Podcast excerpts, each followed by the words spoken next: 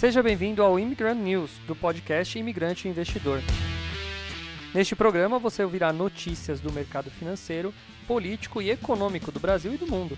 Eu sou Douglas, fundador do Imigrante Investidor, um projeto dedicado a ensinar brasileiros que moram fora do Brasil a investir na Bolsa de Valores. Se quiser saber mais sobre meu trabalho, me siga no investidorimigrante ou se inscreva no meu canal do YouTube, youtube.com.br imigrante investidor. Agora vamos às notícias de hoje. Fala imigrante, bom dia para você que está aí do outro lado do mundo me assistindo. Hoje segunda-feira, uma, uma segunda-feira ensolarada, um dia gostoso, uh, um pouquinho frio, um leve frio, mas um dia azul, lindo, céu lindo. Aqui vamos mais uma semana, né, de luta. Quem tiver aí, manda um bom dia, boa tarde aí para mim, boa noite se estiver na Austrália, né? Porque quando eu falo do outro lado do mundo, é gente do, do outro lado do mundo, literalmente. É. E vamos começar nossa semana. Ó, agora hoje eu comecei às 10 em ponto. Estamos aqui eu e o Jonas testando novos formatos para ver se a gente consegue fazer todo dia agora em horários redondos, né? Horários pré-marcados. Isso vai facilitar um pouco a vida de vocês aí né? Não se esqueçam de curtir e compartilhar também. Chama um amigo para assistir, chama alguém aí para assistir, que daí a gente tem mais audiência. Porque eu vou falar pro seu, o YouTube é uma porcaria, cara. Eu tenho quase mil seguidores, mas ele não manda pros mil seguidores que eu comecei a live. Então um monte de aluno meu chega pra mim e fala, pô Douglas, você não chega, não chega a mensagem para mim, eu não vejo, né? E às vezes eu vou entrar e não tem, não tem a mensagem lá, né? Então, infelizmente, temos esse problema aí, né? Mas vamos continuar que a vida é assim. YouTube é só pra, para os fortes, né? É um período aí que a gente fica se esforçando, esforçando, mas daqui a um tempo engata, vamos ver se vai. Pelo menos essa é a minha intenção. Vai bater um ano, fez um ano que eu tô no YouTube. É, comecei em maio, né? Comecei em maio com os vídeos, com os na verdade, eu já. Eu não lembro quando foi o primeiro vídeo que eu comecei com entrevistas, né? Pessoal falando precisa fazer uma rodada nova, né? Nova temporada de podcast de entrevista. Mas aí eu comecei com as entrevistas, depois fui para os, os vídeos gravados com agência, aquele negócio, né? Faz roteiro e tal. Mas sinceramente não era uma coisa que me dava muito prazer em fazer, pelo menos não naquele momento. E aí eu parei com os vídeos, acho que eu cheguei a gravar uns 40 ou 50 vídeos. E aí eu falei, não, vou para um formato mais legal. Vamos fazer uma live onde eu conto as notícias ao vivo, converso com as pessoas. E aí eu gostei um pouco mais desse formato, que é o formato que está agora, que estamos desde janeiro, né, fazendo esse formato. E vamos seguir. Esse aqui eu gosto. Eu acho legal conversar, ver a galera todos os dias. Apesar de ser alguma coisa que de vez em quando você fala, putz, meu, eu tenho que fazer hoje, eu tenho tanta coisa pra fazer, tenho que parar pra fazer a live. Mas eu faço com prazer. Bom, vamos começar. Aurélio, bom dia. Cassiana, bom dia para vocês aí. Ah, vamos começar com notícias. Eu ia pôr o TikTok aqui, esqueci. Vamos pôr o TikTok para ver? Vamos pôr aqui o TikTok. Eu sempre esqueço do TikTok. TikTok, TikTok. Vamos colocar aqui. Ó, que legal, ó. Põe aqui assim. Aí eu só faço um. É fácil o TikTok. Vem aqui. Põe um maisinho vira aqui a câmera, né? Que eu não quero gravar a porta. Aí. O bom do TikTok deveria ser aqui também. Ele faz aquele efeito de deixar o rosto mais bonito, sabe? Ele tira as rugas e tal, lá, ó. Fica mais da hora. a gente tá ficando velho, né? Tem que ser essas funções aí. Bolsa de valores e cripto. Ah, plim. Aí, ó. 3, 2, 1. Live começando. Uhul. Aí. Beleza, beleza. Começamos em live também lá. Então vamos começar por aí também. Ô Aurélio, legal, eu vi que, sou, que você aí é, faz os impostos de renda da galera. Bom, hein? Bom que vai que alguém chame, chame você e você tenha novos clientes aí, a gente vai ajudando. Um monte de gente comprou a coxinha da Luciana lá, quando ela fazia as coxinhas. Pelo menos falaram que ia comprar, né? Ah, a gente faz divulgação. Se alguém tiver na Suíça aí também, quiser pintar o cabelo, tem a Cassiane Esquevinato também, que é em Lucerna. Né, Cassi? Ou eu falei errado? Você pinta o cabelo, né? Pelo menos no seu TikTok foi isso que eu vi. Bom, vamos lá. Continuando, continuando. Notícias de hoje. Ô, oh, Vitor! É o Vitor Abreu. É o Vitor Abreu. Tem dois Vitor. Sempre. Dois? Tem mais Vitor, né? Mas é, é o. Bom, deve ser o Vitor Abreu, né? Que é o de dos Estados Unidos, né? Fala, Vitor. Como é que tá? Beleza, meu? Vamos seguir então. Ó, vamos pôr na tela de leitura para quem está online no meu TikTok. Para quem está online no TikTok, na verdade eu estou no YouTube online. Então tá aqui, ó. Plim, tá? Então tem aqui as notícias que eu vou lendo. Vamos colocar assim nas notícias? Aí. E aí a gente começa. Bom, vamos lá. Tela de leitura, vou começar com. Hum, esse aqui. Vamos falar de ação já de cara. Um, dois, três e. Plim! Pronto.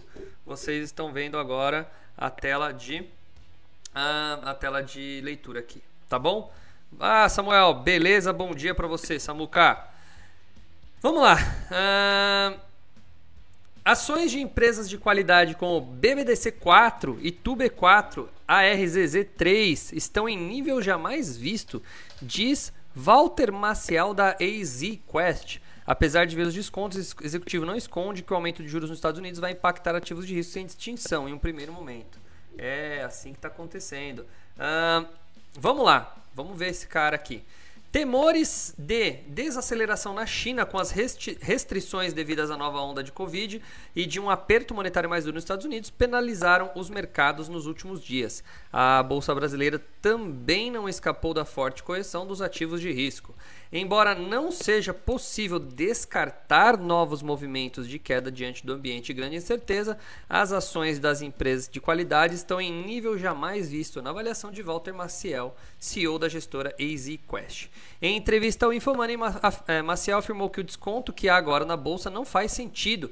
Ele defende que ao olhar a relação entre o preço e o lucro das companhias é possível ver níveis que estão perto do patamar registrado em abril de 2020, quando não se tinha expectativa de qualquer vacina. Logo, diz o momento atual abre grandes oportunidades. Pode cair mais? Sempre pode, mas o fato é que agora é para comprar e se cair um pouco mais é para comprar mais ainda. É o nosso, é o nosso padrão aqui, né, vou, vou Joninha? Entre os nomes que estão descontados, eu cito o caso do Bradesco, Itaú, BTG Pactual, XP, Localiza e Arezo, por exemplo, além de outros nomes ligados a concessões públicas e ao setor de energia elétrica. Apesar de ver os descontos ele, descontos, ele não esconde que o aumento dos juros nos Estados Unidos vai impactar os ativos de risco sem distinção em um primeiro momento. Cara, olha, Bradesco, eu tenho. Eu só não vou falar que o Bradesco está muito barato, porque eu comprei Bradesco muito mais barato. Tá? Eu comprei Bradesco a 15, quase 16. Quanto tá Bradesco hoje, Jonas? 19,82. Nossa, o cara é muito rápido, hein? Tá aprendendo, tá aprendendo a trabalhar, tá vendo? É Ó, pra, ga... tá pra galera que tá. Ah, então é coincidência. Então, por favor, mandem o hashtag Jonas vai trabalhar. Pra quem tá no TikTok e não sabe dessa, tá? Manda curtidas aí no TikTok. Não, não é Bradespar, eu quero BBDC4. BBDC4 Isso. Tá. E o BBDC3 16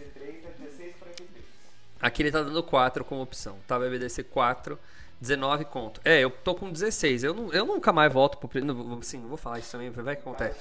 Mas assim, é, não vou zicar. Mas teoricamente, o meu Bradesco é 16 reais. Se eu quiser vender agora, na pior, no pior preço aí dos últimos tempos, eu ainda vendo com lucro, né?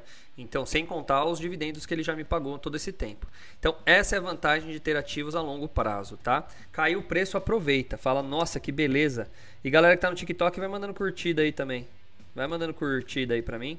Beleza. Ah, continuando. É bom, o TikTok dá pra ver a cara. É que eu acho que. Pera aí, eu tenho que se eu pegar, se pegar o Jonas aparecendo, acho que deve cair a audiência, né? Será que ele tá de máscara hoje? Então acho que deve estar tá ajudando. O cara olha e fala, nossa, quem, que é, quem é a Kitana ali no fundo? Bom, continuando. Ah, lá, hashtag Jonas vai trabalhar, tá vendo? Tem que escrever aí no, no comentário. Hashtag Jonas vai trabalhar. Manda o Joninhas trabalhar porque ele é muito vagabundo. Olha lá. Bom, depois, argumento CEO, os investidores vão começar a fazer as contas. Em sua visão, os países que mais serão afetados negativamente possuem quatro características. Apresentam déficit em conta corrente, são importadores de energia e de commodities, não fizeram ajuste nos juros ainda e possuem fragilidade externa porque não detêm reserva cambial. O Brasil tem reserva cambial. Se o dólar se valorizar contra o real, o governo diminui a dívida, diz. Preço das commodities subindo, melhora a balança comercial e entra mais dólar. O Brasil não está atrás da curva e nem tem dependência energética, tá? Acrescenta Maciel. Vocês entenderam? Eu vou falar tudo isso aqui. Tais fatores, segundo ele, podem ajudar a fazer com que o país vire um local estratégico em termos de capital estrangeiro, especialmente agora em que deve haver uma regressão no processo de globalização, o que pode beneficiar bastante a América Latina cara enxerga longe, hein? O executivo acredita que a reação negativa da bolsa brasileira aos juros americanos é algo de curto prazo e que o estrutural do Brasil é bastante positivo, já que fatores internos como a produção agrícola e de pré-sal devem avançar ainda mais, mais nos próximos anos. Ah, Maciel, no entanto, não esconde que a visão do estrangeiro sobre o Brasil é péssima, impulsionada por notícias envolvendo possibilidade de golpes militares e de conflitos entre as instituições. Apesar disso, acredita que o país está bem melhor do que os demais emergentes e que pode se beneficiar das mudanças geopolíticas provocadas pela guerra. Tá? Ao falar sobre a alocação, Maciel destaca que a maior parte da posição dos investidores deve ficar agora em crédito privado, especialmente aquele do tipo high grade, com maior grau de investimento. Tá? Uh, a preferência conta com o especialista. A, a, preferência conta o especialista é por papéis com remuneração atrelada ao índice nacional uh, de preços ao consumidor amplo, o famoso IPCA. E ao CDI acrescido de um spread, taxa que é oferecida pelo risco que o investidor corre ao adquirir um título de dívida da empresa em relação ao título público. Em, é, segundo ele, as empresas de maior qualidade ganham ainda mais espaço na pandemia em detrimento das pequenas e estão com boa saúde financeira porque captaram dinheiro de forma mais barata. Para investidores com maior disposição ao risco, é, ele sugere que cerca de 50% esteja alocado em crédito privado. Bancos, empresas é, de concessão rodoviária, elétricas e alguns setores que Maciel vê com maior atenção quando o assunto é crédito. O Brasil está crescendo bem, já faz ajuste de juros e a inflação deve cair bem no ano que vem. E é bem possível que o Banco Central comece a ensaiar o recuo dos juros a partir do meio do ano que vem. Acho que é um cenário super favorável para tomar crédito privado. Empresas ligadas ao varejo, por outro lado, são fonte de maior preocupação na casa. O senhor reconhece que o aumento de custos impulsionado pelas guerras e pelas restrições à China, juntamente com a dificuldade de repasse ao cliente, podem pesar contra essas companhias no cenário atual. Para além do crédito privado, ele diz que o investidor deve focar em fundos multimercados. Hum, eu não falei isso não. Ele observa que 2021 foi um ano difícil para boa parte dessa classe de fundos, porque não havia visibilidade em relação à inflação e juros. Bah, a gente sabia que, lógico que tinha. Hoje tem uma série de temas com a inflação lá fora que são bons para usarmos. O multimercado vai bem nesse cenário. Tá? Ah, argumenta dizendo que esse tipo de alocação deve corresponder a cerca de 30% da carteira de investidor e deve estar mais disposto a correr riscos. Fundos de ações também. Não. não. Se a pessoa estiver buscando preço barato, cenário claro e céu de brigadeiro, isso não vai ocorrer. Quando o cenário estiver de brigadeiro, o preço já estará lá em cima. Olha, gente, eu vou, vou terminar. Deixa eu ver se aqui tem mais uma coisa. Um setor que pode se valorizar é o de empresas estatais que podem ser beneficiadas por processo de privatização. É o caso da Eletrobrax. Uh, embora boa parte do calendário proposto pelo atual governo esteja atrasado, o executivo acredita que uma eventual reeleição do presidente pode favorecer uma agenda mais liberal voltada para privatizações. Apesar de o presidente Jair Bolsonaro ter se envolvido em algumas polêmicas recentes sobre a Petrobras, ele destaca que o novo ministro de Minas e Energia, Adolfo Saxida, é uma pessoa técnica que está comprometida com o cuidado da máquina pública. Mesmo assim, ele não nega que as mudanças, que mudanças ruins e que geram ruídos para a empresa. É, interessante. Olha, eu vou falar bem simples aqui, galera. Vai apertando as curtidas aí, meu. Vai apertando curtida aí. Ah, é o seguinte. Vamos entender uma coisa, tá? É, a gente tem. Pô, é muito louco, porque no curso de criptomoeda que eu vou trazer aí pro pessoal que vai lançar semana que vem, é uma semaninha pro curso de cripto, pro curso de cripto começar. É, eu falo bastante sobre economia. Então vamos entender. É, o Brasil ele tem algumas vantagens aí, né? O Brasil ele é um país com a balança comercial, tá? É, superavitária. O que, que é isso? Ele mais vende produtos para fora do que compra. Então, se ele tem uma balança comercial superavitária, entra muito dólar e entra riqueza para o país.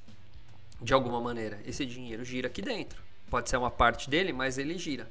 Então isso traz riqueza para o Brasil. Então quando o dólar está alto, o Brasil se beneficia nesse ponto, tá? Porque entra muito dólar aqui e isso mantém a, a, o Brasil aqui em patamares competitivos com o resto do mundo, tá? Agora, vamos entender uma coisa. A inflação subiu. Então, quer dizer, 100 reais que de antigamente não vale mais o que vale hoje, certo? Então, quando você vê algumas ações ao preço que estão e pelo lucro que elas podem fazer, por isso que ali ele fez a, a, o índice PL. Eu não gosto de usar muito o índice PL. Eu gosto de usar. Uh, bom, é parecido, né? Mas o EV sobre EBITDA, tá? Porque às vezes a empresa está um pouco endividada E aí no PL ela é, ela é impactada por isso. Né? Então, se você usar o EV sobre BIT ou EV sobre BITDA e não tiver uma grande, e tiver uma grande queda, às vezes vale a pena comprar essa empresa mesmo com o PL baixo, tá? Ou aliás, alto nesse caso, ela está custando caro no PL, tá? Então, cara,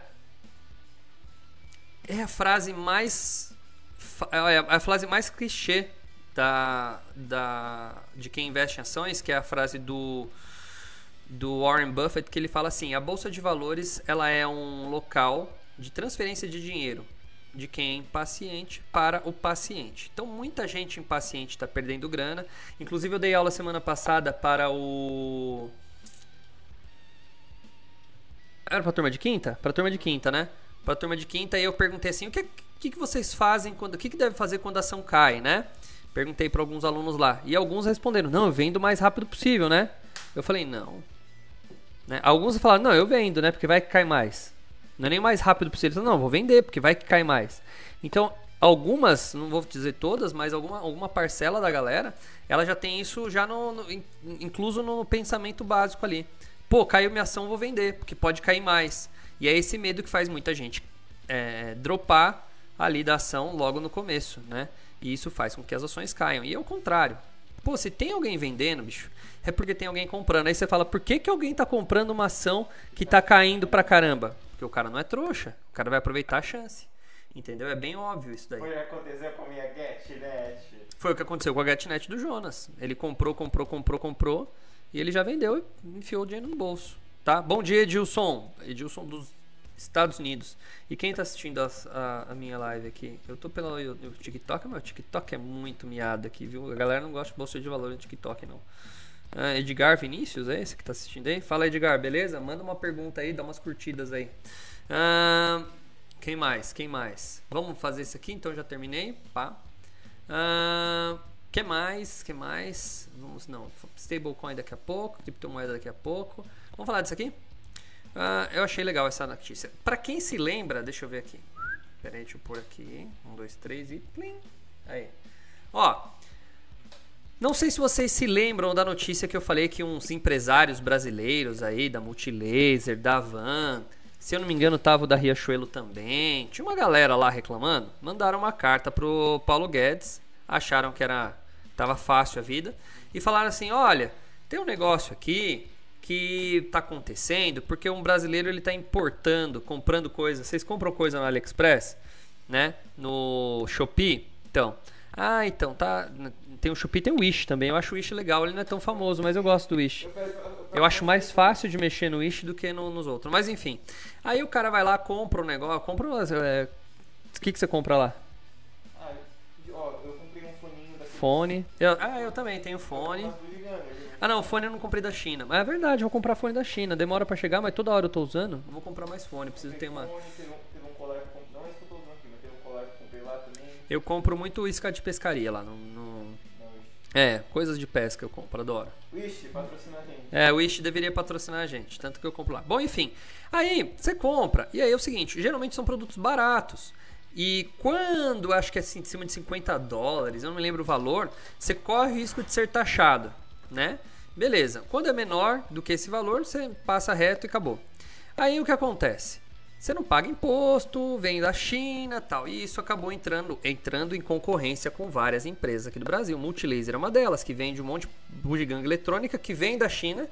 Só que eles vêm, eles fazem aqui e eles exportam. Exportam não, eles vendem para o Brasil. Eles importam e vendem para o Brasil.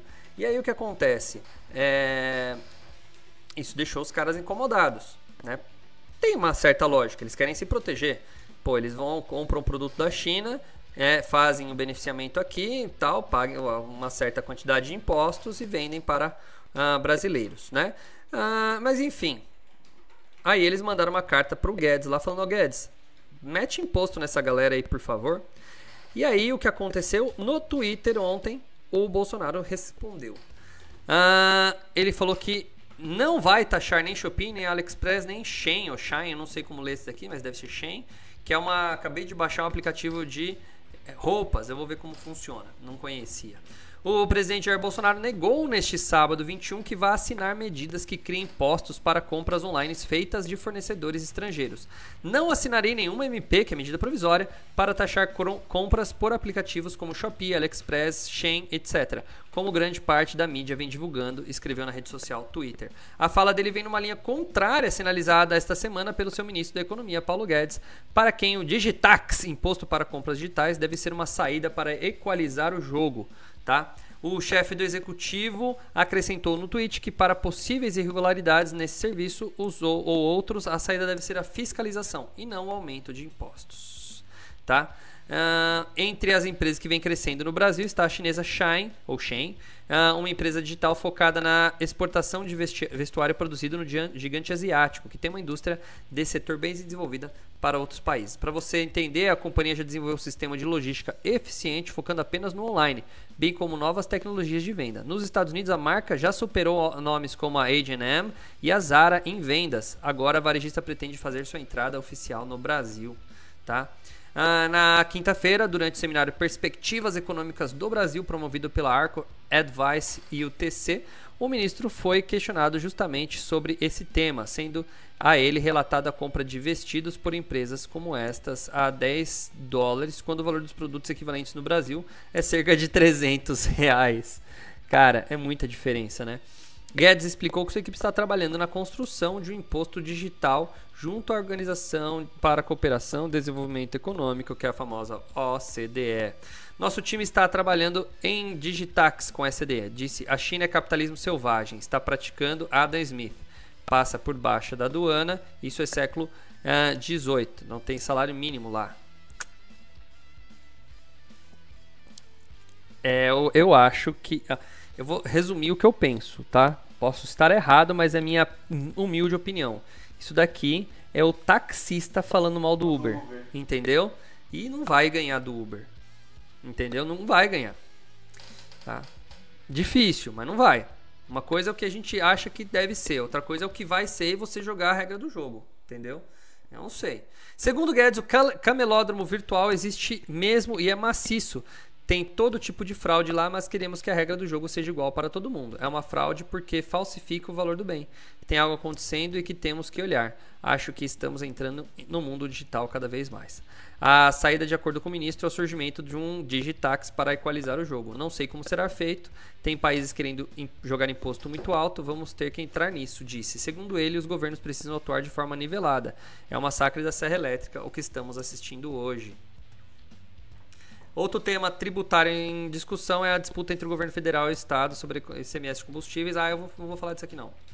Vamos, vamos para outras coisas mais interessantes. Bom, então não vai ter. Vamos ver o que, que interessa aqui para nós. Vamos falar de desse daqui? Não, é, deixa eu ver. O que, que vocês querem aí, gente? Uh, eu quero falar desse daqui. Não, vocês não usam FGTS, então vamos ler isso aqui. Vamos falar de criptos, então. Criptomoedas, criptomonedas, tá? Vamos falar de criptos. Uh, stablecoins, a fortaleza e a fragilidade do DeFi. Vamos ver. A relação entre DeFi e stablecoins, para quem não sabe que é DeFi, é finanças descentralizadas em português, tá? Não pode ser definida de outra forma a não ser uma relação simbiótica. O crescimento é, e por que não dizer a existência de DeFi está intimamente ligado ao crescimento e maior participação desse mercado das stablecoins. Temos uma representação do dólar nesse mundo de blockchains públicas, sempre foi um anseio de todos. A sua primeira e ainda maior é a stablecoin Tether, tá? USDT. Os casos de uso foram inicialmente para não ter que ficar fazendo ponte entre mercado financeiro e tradicional e mercado cripto sempre que fosse necessário se mover de riscos direcionais para uma moeda mais constante. Ponte essa que tem vários pontos de atrito. Bom, a USDT ela é a maior stablecoin aí. Para cada um USDT no mercado ou no mercado de cripto tem um dólarzinho guardado lá, ou pelo menos era para ter, né? Essa é a ideia, tá? Por isso que ele é uma stablecoin. A partir daí, os usos de stablecoins se expandiram para dar início às finanças descentralizadas. Já que se tinha uma representação do dólar nesse mundo, por que não fazer investimento usando elas? Tomar empréstimos atrelados a elas. Como elas têm por base uma moeda fiduciária, tá? É, dólar americano nessa maioria, fiduciária é uma moeda é, uma moeda de um país, o nome ficou meio que padrão. Na verdade, é uma moeda em que a confiança está na, moeda, na própria moeda. Fiduciário vem daí. Depois eu explico isso no curso de criptomoedas também. Fica fácil de comparar a taxa que você está recebendo pelo investimento com o título da dívida pública americana e assim analisar se os riscos compensam o ganho. Então, quando você estabiliza no preço de uma moeda padrão, aí você fala: Nossa, eu estou ganhando tanto aqui. Aí você vê se vale a pena ou não, tá? Dessa forma, as stablecoins criaram um ambiente propício para o DeFi prosperar. São vários os modelos de stablecoins hoje. Em relação ao que dá sustentação à paridade de um para um, temos totalmente as, as moedas lastreadas, como o SDT ou SDC. Sobre as sobrecolateralizadas, que é a DAI, as que dependem da senhoriagem, a, a MPL, as baseadas em dívidas, as BINs e as híbridas FRAX ou CUSD, tá? Independente do modelo que analisamos, todas carregam consigo uma fragilidade inevitável, uma simetria enorme para que qualquer ataque especulativo ocorra. Tendo, seu, tendo presenciado muito do que aconteceu com as moedas na década de 90, em tese de mestrado, esse é o cara que está escrevendo, né? É, tendo sido sobre ataques especulativos, a, após o caso da Terra UST, fui revistar minha coisa sobre esse assunto. Uh, e todos os caminhos levam ao fato que essa simetria se mostra um ponto muito favorável a que haja um ataque de a toda moeda que pretende obter sua paridade, independente do modelo. Pensem no Tether, por exemplo, no momento em que escreva está sendo negociada a 0,99999. Qualquer posição montada que aposte que ela desviará do 1.1 tem uma perda máxima de 0,001, ou seja, 0,1% acrescido de custo de empréstimo desse USDT, que hoje gravita por volta de 3% ao ano. Considerando tudo, inclusive o over colateral do, do empréstimo, se chega a um custo não superior a 5% ao ano. Isso para fazer via as operações de spot, mas pode ser feita via futuros também, o que permite alavancagens consideráveis. Supondo que o mercado caminhe nessa direção e que a Fundação Tether tenha mesmo as reservas para honrar todos os saques, o que é questionável, já que nem no sistema financeiro tradicional um banco teria todo o dinheiro para honrar suas dívidas, por isso que ela chama fiduciária. Se os saques ocorressem de maneira desenfreada, a paridade seria mantida e o Tether acabaria com stable, como stablecoin. Quem estivesse nessa posição não ganharia diretamente nada. A questão aí poderia vir do indireto, uh, o quanto desse desaparecimento do Tether impactaria o mercado cripto. O fato dele ter uma relação muito próxima com a exchange Bitfinex, Bitfinex é hoje o principal par de negociação de cripto de várias exchanges, incluindo a maior de todas, a Binance levam a crer que esse impacto não seria pequeno.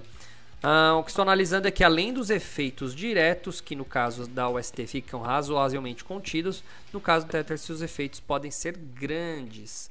Peguei o Tether como exemplo por ser a maior de todas e hoje com esse efeito secundário. Mas a questão aqui é que tem algumas outras com maiores fragilidades, tá? E assimetrias diretas que estão na fila para serem atacadas primeiro. Nossa, ele está indo bem longe aqui nos, nos, na, na, na, teoria dele. A assimetria que gera incentivo perverso está colocada em todos os ativos que pretendem manter sua paridade. A questão é analisar o que seria o estopim desse movimento. No caso do Tether especificamente, hoje não vejo incentivos para que esse ataque ocorra, dado o impacto que ele teria em todo o mundo da cripto. É a famosa situação de dormindo com o inimigo.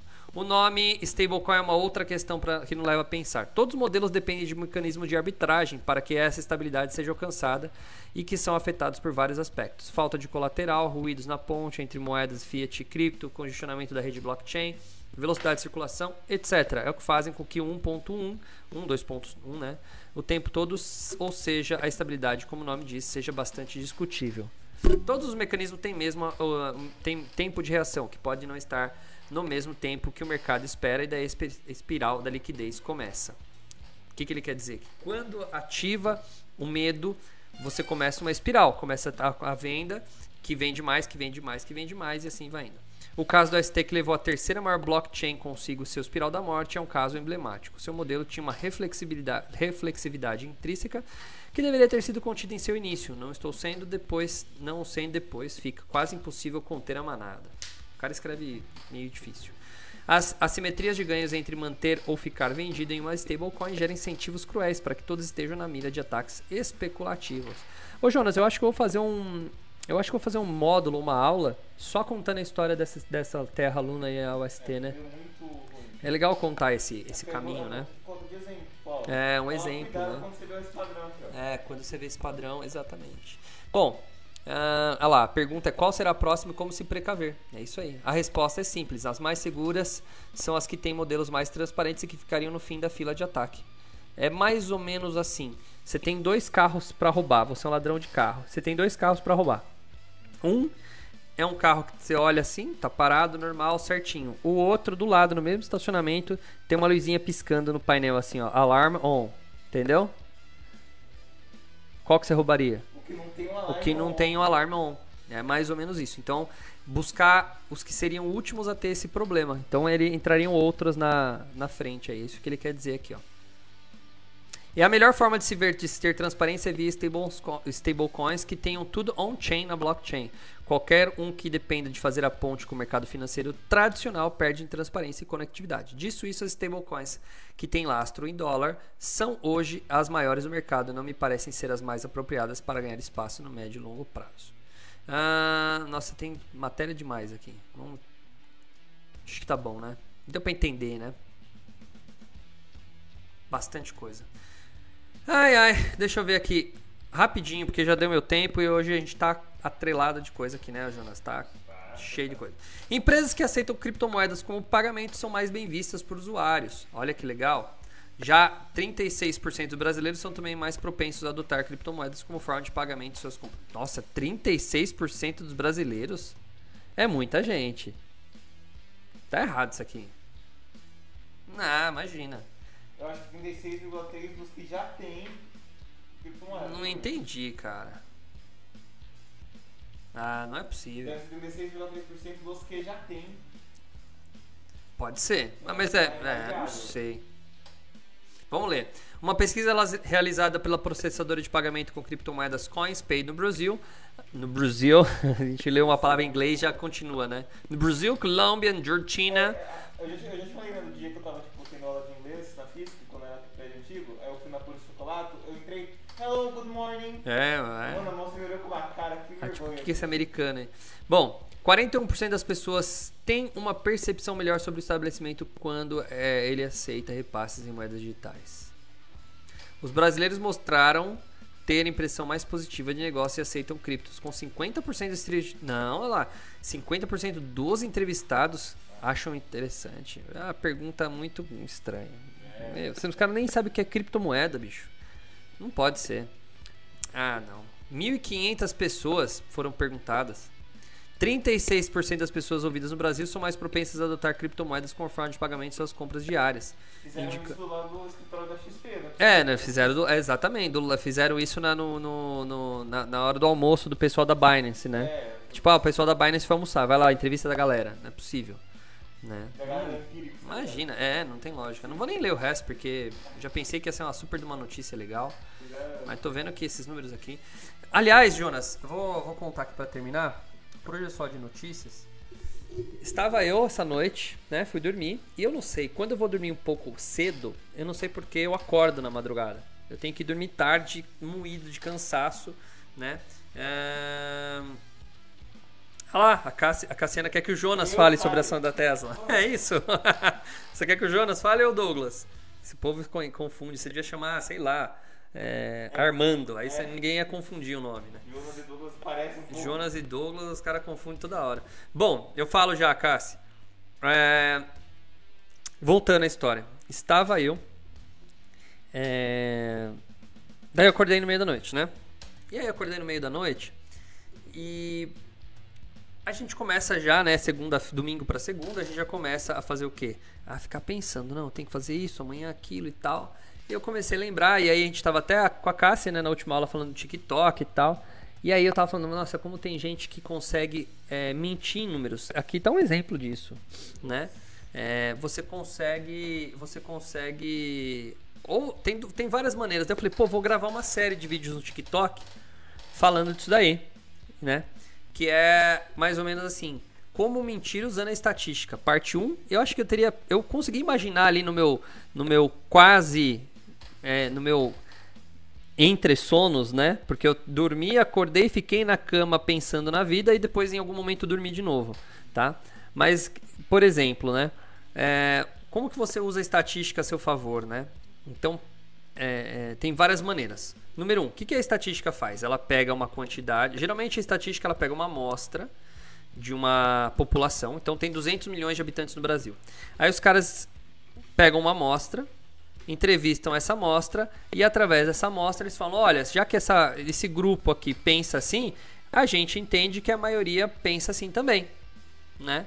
E é mais ou menos assim que funciona, por exemplo, é, pesquisa de voto, né? Pesquisa de eleição, né? Então vamos supor, você quer saber uh, quem vai votar, vai, vamos, vamos usar a eleição aqui do Brasil para ficar mais fácil. Quem vai votar no Lula e Bolsonaro? Se você quer que o Lula ganhe nas pesquisas, você vai aonde? Você vai na porta do De uma ocupação. de uma ocupação de, de, de sem terra, ou você vai na, na, na frente de um. Como chama aquele negócio? De sindicatos. Se você fizer ali as entrevistas, ou uma boa parte das entrevistas, você já sabe que a maioria vai ganhar. Então você está fazendo uma coisa é, é, propensa a ter o resultado que você quer. Entendeu? Ah, então vai fazer naquele bairro ali, que aquele bairro eu sei que nas últimas eleições quem votou lá, a maioria votou em tal candidato.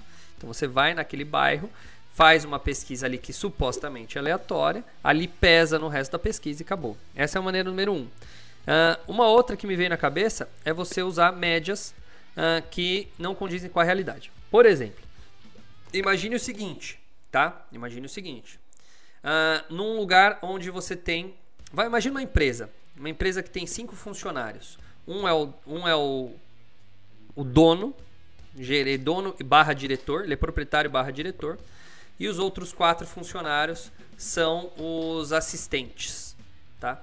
Vamos pensar que esses quatro assistentes tá, ganham o salário mínimo, algo perto de mil reais. Eles são assistentes. É, um pega o café, o outro não sei o que, mas quem, quem ganha dinheiro mesmo é o dono.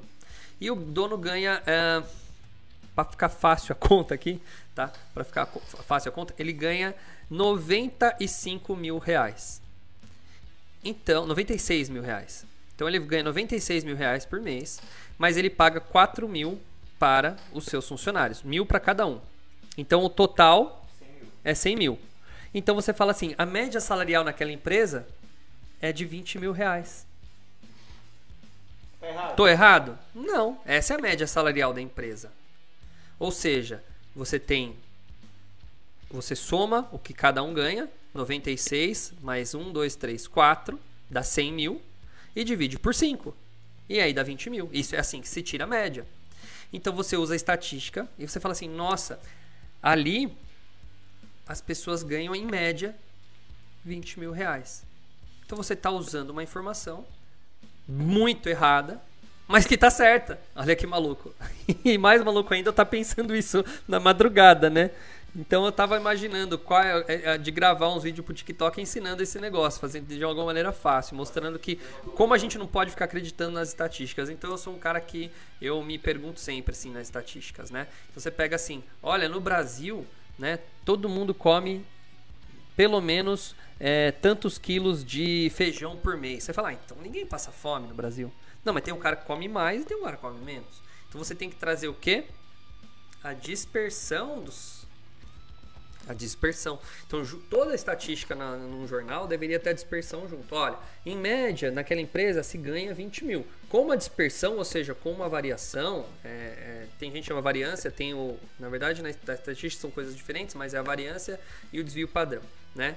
Ah, com uma variância de tanto ou com desvio padrão de tanto.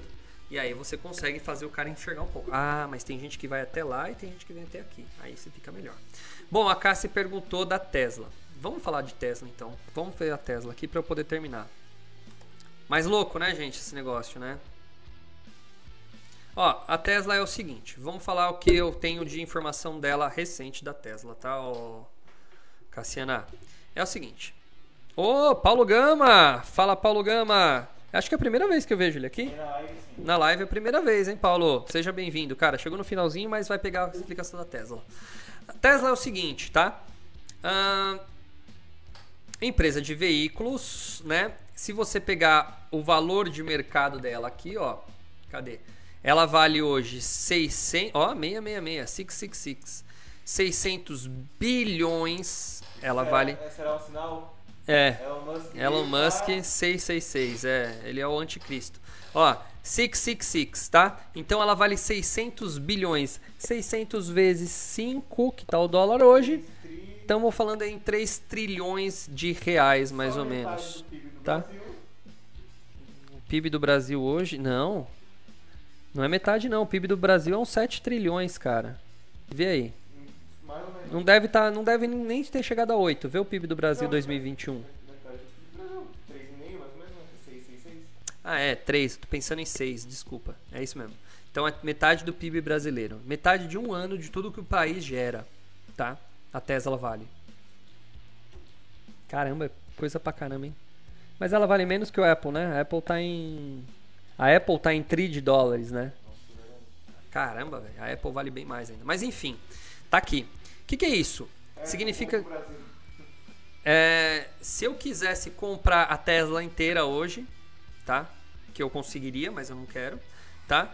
Eu teria que pegar e tirar da minha conta lá 666 bilhões de dólares e eu compraria as ações de todo mundo que tem nesse planeta alguma ação, assim como ele queria comprar do Twitter, tá? Beleza, esse é o valor de capital do mercado. Para vocês terem uma ideia, isso aqui é bem maior do que algumas é, fabricantes de carro hoje tradicionais. Ela deu uma caída nos últimos tempos. Por que, que ela vem caindo aqui? Ó? Pode ver que ela caiu nos últimos tempos, tá? Ah, deixa eu colocar um mês aqui, ó.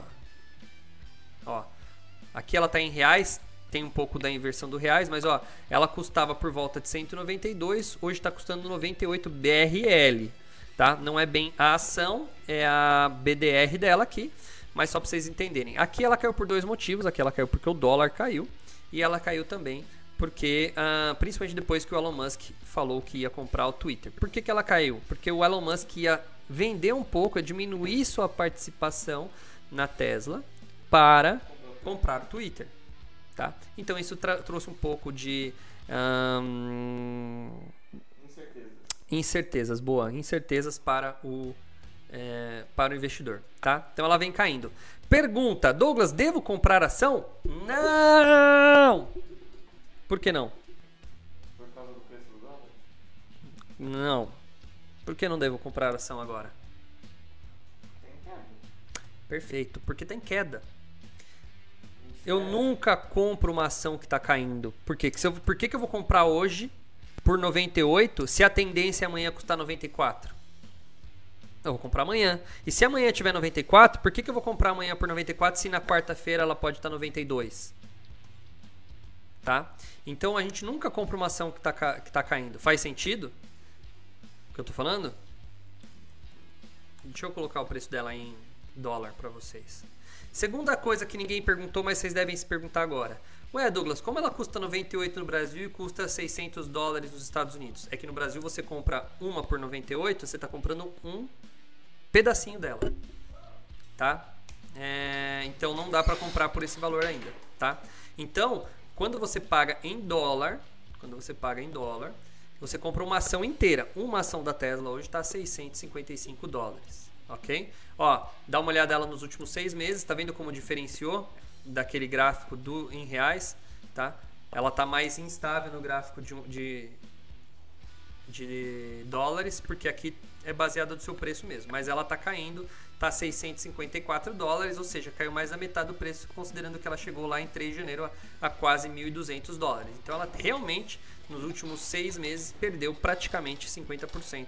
É que aqui eu peguei seis meses daqui, ó, então ela chegou a valer mais, mas ela é bem instável. Então caindo, caindo, caindo, eu vou esperar acabar de cair. Agora vamos lá. Depende para que tipo de operação que eu vou fazer tá? O que, que eu vou fazer com a Tesla? Eu vou comprar e guardar para vender daqui de tantos anos? Eu acho ainda, eu acredito, eu pelas pelas é que eu acho é uma coisa que parece que é muito ah, eu acho, tô achando, é um achismo, né? O achar é uma palavra meio é meio difícil. Assim, através de algumas ah, informações, é muito provável que a Tesla seja muito maior do que é hoje. Primeiro, ela está colocando seus pontos de, é, de abastecimento no país inteiro. Ela, por enquanto, é um, é um, é um tipo de, de empresa nacional. Ela é internacional, ela vende para outros países, sim. Mas se você vê a participação dela em outros países, ela é ínfima ainda. Tá? Quantos Teslas tem no Brasil? Quantos Teslas tem no México? Quantos Teslas tem na Europa inteira? Chuta, você vê se consegue essa informação? Quantos Teslas tem na Europa e quantos tem nos Estados Unidos? Vê se você consegue em quantidade. Quanto o Jonas está procurando? É uma pergunta interessante essa. Pô, no Brasil eu sei que deve ter meia dúzia. Não passa, não tem muito. Agora, vamos pensar na Europa, que é um segundo ponto aí, onde seria, né, além dos Estados Unidos, onde que ele venderia mais? Alguns lugares da Europa e provavelmente alguns lugares da Ásia, que seriam os países mais interessantes para se vender Tesla. Tá? Então, o, a, o espaço para crescimento dela é muito grande. Claro que ainda estamos em uma situação onde, onde ela vai criar é mais muitos concorrentes, concorrentes daqui para frente, tá? A gente vai ter concorrentes grandes, tá? Mas ela já é líder de mercado. Para um concorrente ganhar dela, ela tem que ter uma. Isso se chama barreira de entrada. Ela tem que quebrar uma barreira muito grande. Então, por exemplo, você tem lá o Nissan Leaf, você tem o, o agora o novo, né, da Renault, como que é o nome Renault? Quid, o E-Quid lá. Você tem, enfim, a Toyota foi uma das primeiras, né? É, com Toyota? É, a Toyota que tem o Prius, né? Foi um dos primeiros carros elétricos aí também. No Brasil é 5 mil, nos Estados Unidos tem mais de 250 mil unidades. Ó. Só 2020. Tá, no Brasil 5 mil No total, no total. em 2020, 200 mil unidades só em 2020. Então, só, ó, o Brasil tem 5 mil no total. 5 mil Teslas. Nos Estados Unidos tem 200, foram vendidos 200 mil mais ou menos só em 2020. Então isso não é acumulado, é só em 2020, tá? Dá uma olhada na Europa aí, o que você acha aí. Então, a Cassiana escreveu que na Suíça tem muito. É, não, eu sei, mas ainda em- eu acho que em porcentagem, e Suíça é um país desse tamanho também, né? Mas assim, se você for pensar em número de. Porque aqui, é, vamos entender assim: é, número de veículos, né? Se você considerar a população total da Europa e a população total dos Estados Unidos e comparar e ver quantos veículos tem, aí vai, talvez tenha uma, uma noção legal, tá? Ah, ou, enfim, é, é mais ou menos essa daí. Teria que fazer um estudo bem específico, é o que eu falei, da, da estatística, né? Não é só um número simples. Mas uma coisa é certa: ela é líder de mercado e ela vai ser por um bom tempo. Ela está se estabelecendo. Ela não é à toa que é líder de mercado. Ela já tem um branding muito forte, né? Você fala em carro elétrico, o que vem na cabeça é Tesla. Vai demorar muito para sair isso daí. Então, por exemplo, hoje tem gente que fala assim: eu tenho um celular. É, eu tenho um celular. Ah, meu celular quebrou. É qualquer marca. É Samsung, é Motorola, é que mais marca tem hoje de celular? Sei lá. Xiaomi. Agora, A inteira tem metade dos Estados Unidos, 113 mil. Aí o. Já fala. Agora, quando o cara fala, ai, meu, tem- ele tem um iPhone, ele fala, ai, meu iPhone quebrou. Por quê? Porque é um branding muito forte. Entendeu? Quando um cara fala, vou limpar a orelha, ele usa a palavra cotonete aqui no Brasil. Por quê? Porque ela era o líder de vendas por muito tempo. Né? O nome Cotonete é uma marca. Gillette, Miojo. né? Miojo. É... que mais tem? Essas marcas. O Omo, né? Que se- hoje, Maisena, boa. Né? Até a própria caneta Bic, né? Que é referência da marca. Coca, né? Eu vou tomar Coca. Às vezes você não fala, vou tomar refrigerante, vou tomar Coca, mesmo sendo uma Fanta, sendo um Guaraná, né? Ou uma Pepsi. Então, é, é, tem marcas que elas são tão bem estabelecidas que mesmo tendo concorrência, o branding delas é tão forte que ela vai segurar. Vai demorar anos para perder esse branding, talvez gerações, né? Talvez a geração da minha filha que não conheça a marca Cotonete, a marca Maisena ainda, que já tem tantos concorrentes, aí ela perde isso daí. Um que perdeu foi o Omo. O Omo era muito mais forte antigamente. Eu era pequeno, era assim, ah, vou, co- compra um Omo, compra o Omo, compra o Omo, vou comprar o Omo, não sei o que o Omo, Omo. E não era sabão em pó, se falava Omo, né? Até que veio outras marcas e hoje eu vejo que as novas gerações, né, o comercial, a gente perdeu o hábito de falar Omo e você fala sabão em pó, né? Então o Tesla vai ser, ó. O Paulo disse que a Volvo já está lançando. Sim, as marcas estão correndo atrás, cara. Volkswagen, a própria Ford, a... todas, todas estão correndo atrás porque eles sabem que é uma tendência. Então, sabendo que é uma tendência grande e sabendo que é a marca mais forte, sim, é uma boa compra e tá barato. Então eu perguntei, devo comprar ela hoje? Não, porque ela está caindo. Devo ela comprar no futuro? Comprar ela para vender no futuro? Sim. Tá? Corro risco comprando no futuro? Corro aí, ó. O Elon Musk é malucão, velho. Olha a ação, custava 1.200, tá, tá metade do preço. Estados Unidos, o problema é isso. Os Estados Unidos é muito mais reativo que o Brasil. Os Estados Unidos é o seguinte: quando tem qualquer coisa, os Estados Unidos é o primeiro a reagir. A única coisa que eu vi que eles demoraram para reagir foi a curva de juros, que o Brasil foi mais ligeiro que eles. Mas de resto, cara, eu trabalhei em empresas com empresas americanas, os caras são muito rápidos. Entendeu? Se a demanda parou lá na ponta, eles já cancelam tudo que é pedido. Entendeu? Eles fazem muito rápido. Eles não param para pensar. Quando, por isso que quando vem porrada aí nos Estados Unidos é, é muito grande. Crise de 2008. Galera, hello, bye bye You're fired. Já chega para 10 nego assim, 20, 50, you're fired. Everybody. Já manda todo mundo para casa. Que é muito rápido, muito fácil. Aqui no Brasil não. Aqui teve a crise, Covid, vai ver, não sei o que, não vamos manter os empregos. Se é melhor ou pior, não vou entrar nessa meta, nessa, nessa discussão. Mas o Brasil, a gente. Não, ele também tem um monte de custos também. Não é fácil mandar 100 nego embora numa empresa de 200, entendeu? É metade do que você tem que pagar de, de, de folha aí, de indenizações e tal. Então, o Brasil, os Estados Unidos ele tem por cultura ser mais reativo, tá? E aqui no Brasil a gente tem por cultura ser mais devagar, tá? Então isso faz com que uh, as coisas sejam diferentes. Mas a Tesla é ainda uma empresa que no futuro, né, ela vai ser forte. Não tem como não ser. Né? Ela só é a maior do mundo só, né, nesse nesse setor. Então não tem como tem que ser muito ruim, tem que colocar só se o Elon Musk morrer e acontecer alguma coisa aí muito louca para verter. Então tem risco? Tem. Mas é uma empresa legal. Viu, Cassiana? Ela tá num preço interessante, considerando isso, né? Pô, ela tá num preço bem interessante, tá? Se considerar, ó, vou pôr de novo no gráfico aqui. Olha lá, ó. Se você considerar, ó, ela custava 600 dólares em 2021. Tá vendo? Ó, 800 ela tava valendo lá em outubro, setembro de 2021, mais ou menos essa época aqui, ó por volta de ó, 700, 800 dólares. Não, 600, né, que ela tá custando hoje. Pô, ela tá custando o mesmo preço que então, 644, ó, julho de 2021, 657, né? Então ela tá com um ano de defasagem aí, tá vendo, ó? Tá? Se você contar 5 anos, olha aí, ó. Que interessante, né? Então pode ser que ela volte para esse patamar aí e suba. A gente vê que, meu, quanto vai crescendo. Olha de 2020 para cá como ela cresceu. Cara, se tivesse comprado Tesla na pandemia, hein? A 70 dólares, olha. Nossa. Olha como subiu. Tá? Então é assim, para longo prazo tem esquema. Para longo prazo, empresa boa é muito difícil andar para trás, muito difícil, muito difícil. Gente, fechou? Paulo, muito obrigado pela presença, que você entre mais vezes aqui.